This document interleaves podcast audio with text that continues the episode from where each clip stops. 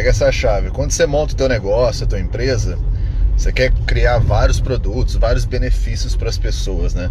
Mas você tem que entender que o seu negócio foi feito para quê? Para resolver dor de alguém, para resolver as dores das pessoas. Qualquer negócio que você for montar, o teu negócio hoje, o teu produto hoje é para resolver a dor de alguém, é para resolver o problema de alguém.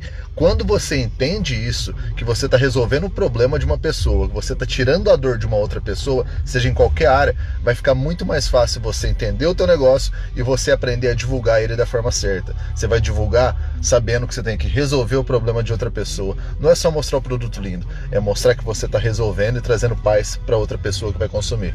Pega essa dica.